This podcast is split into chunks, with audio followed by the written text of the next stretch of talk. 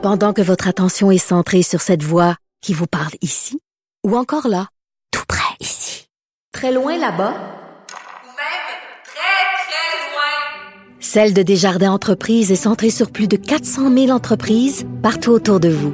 Depuis plus de 120 ans, nos équipes dédiées accompagnent les entrepreneurs d'ici à chaque étape pour qu'ils puissent rester centrés sur ce qui compte, la croissance de leur entreprise.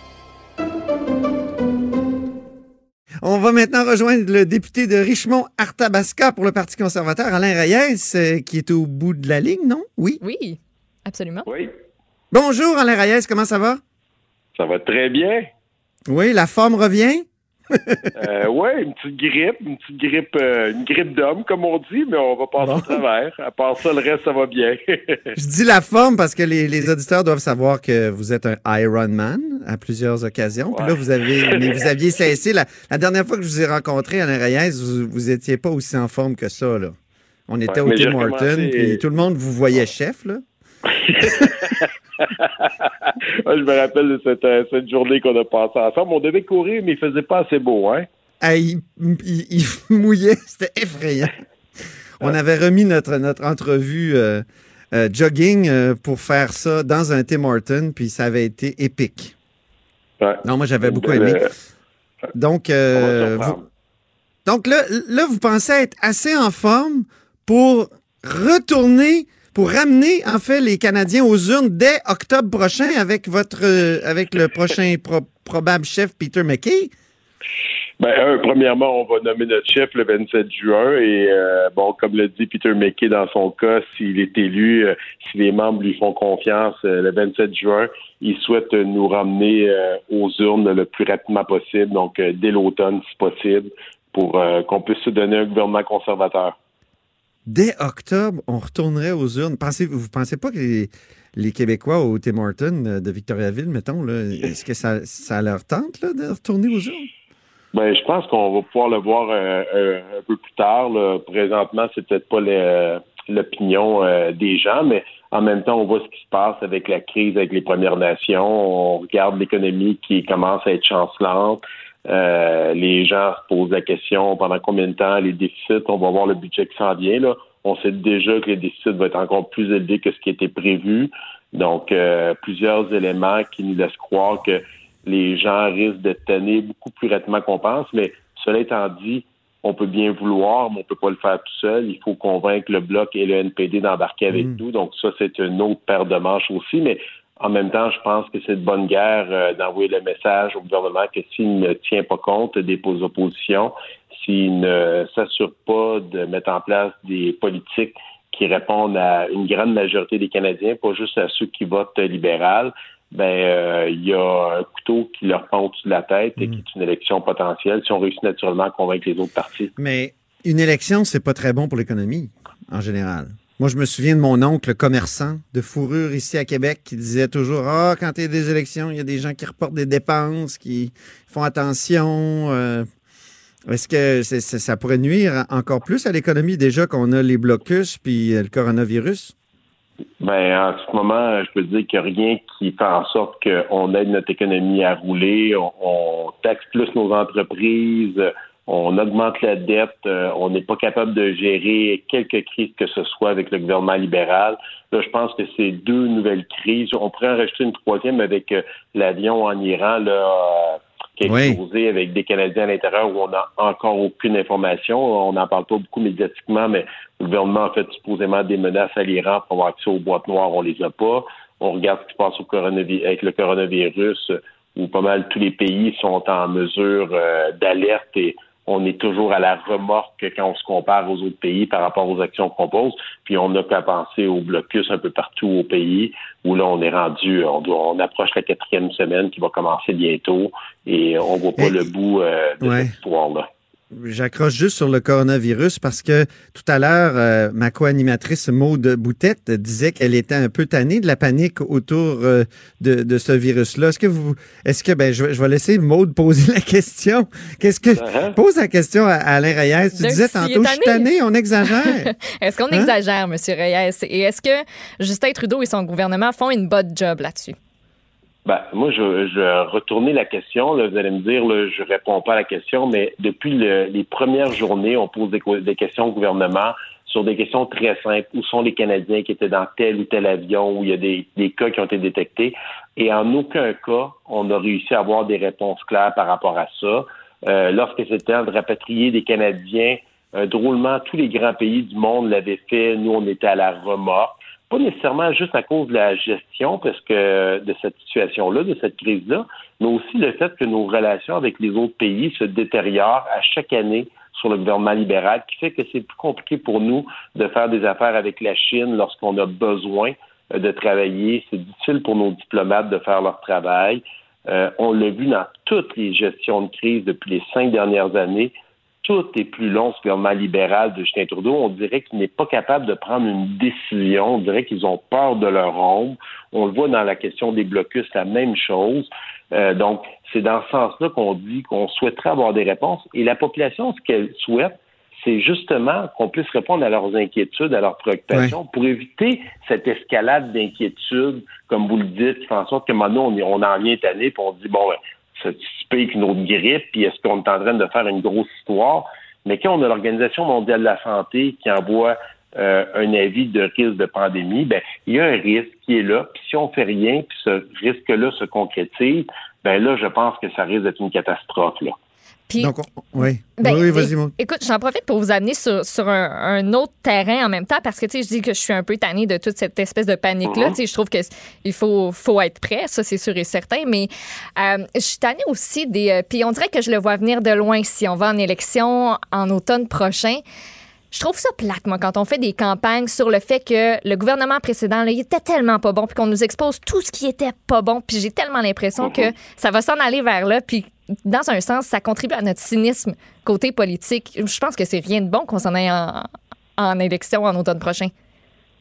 Ben, si on va en élection à l'automne prochain, c'est parce que tous les partis d'opposition vont être sur la même longueur d'onde et on va considérer que ce gouvernement-là plus la légitimité de gouverner. Donc, c'est pas juste les conservateurs, c'est aussi le Bloc, c'est aussi le NPD. On n'a pas le choix d'avoir une coalition par rapport à ça.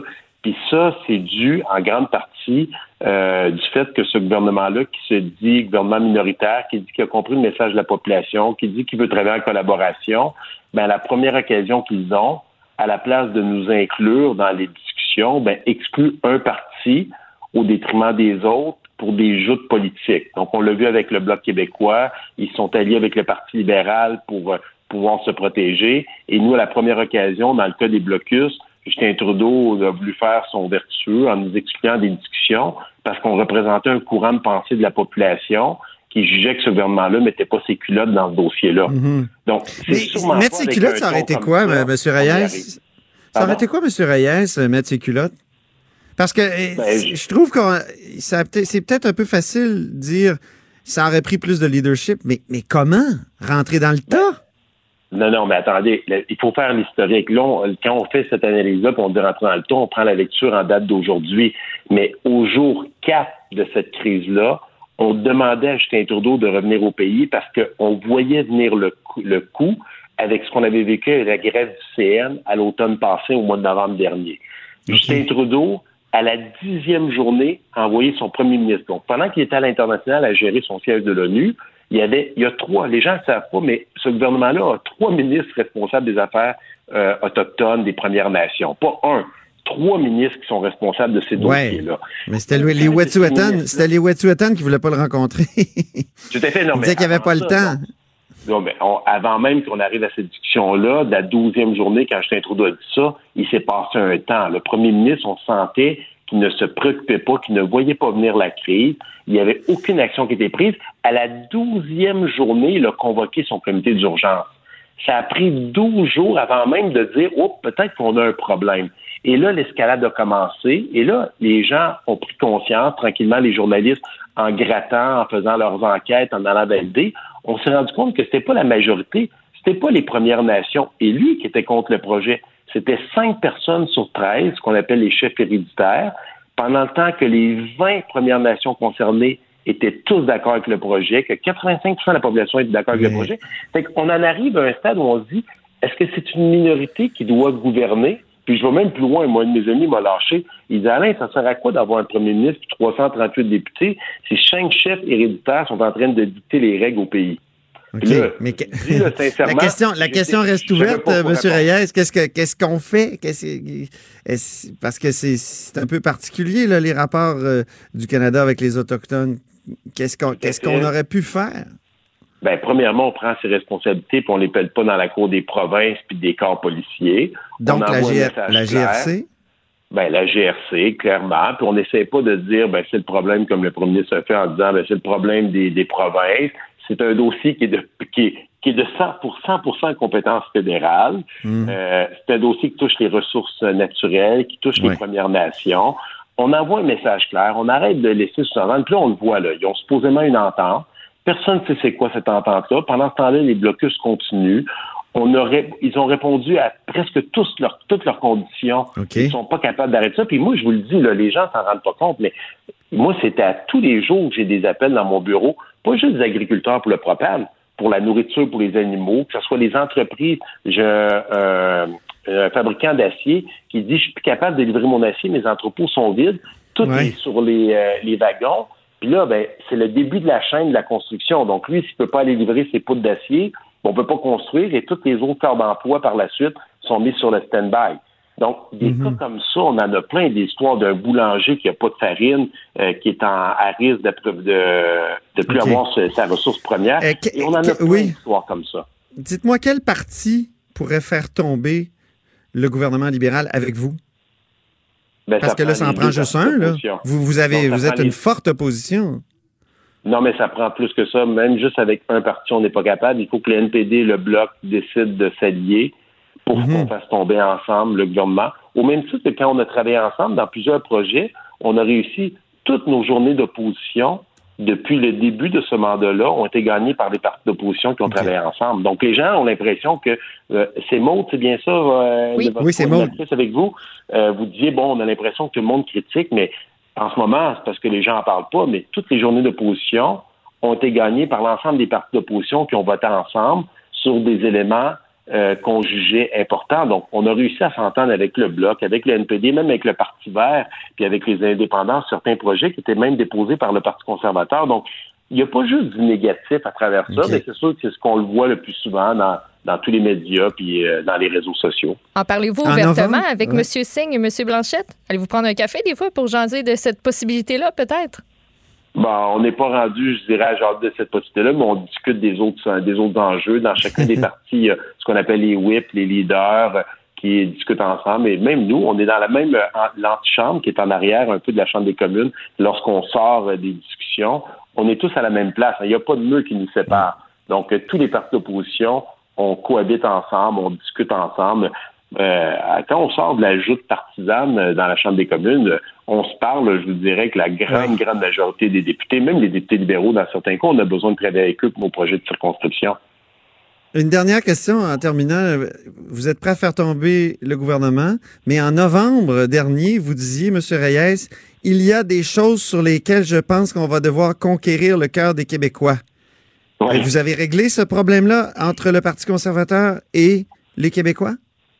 Ben, on, on commence. La course à la chefferie euh, a été déclenchée officiellement le 27 février, là, il y a quelques jours de ça. Euh, c'est les candidats qui sont dans la course qui ont à faire des propositions. C'est la première étape pour convaincre les membres euh, de, de les élire comme chef.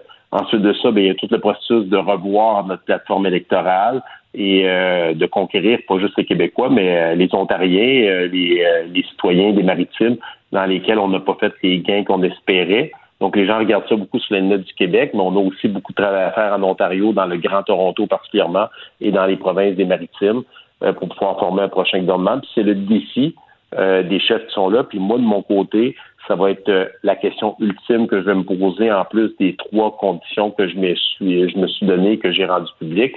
C'est qui va être le mieux placé pour battre Justin Trudeau lors d'une prochaine élection. Oui. Euh, je pense qu'on en a, on en a soupé euh, de la gestion de Justin Trudeau et euh, on a l'obligation d'offrir une alternative dans laquelle les gens vont se reconnaître. Et euh, pour ça, ben, on a du travail à faire dans plusieurs enjeux. Ben, très bien, Alain Reyes. Merci beaucoup.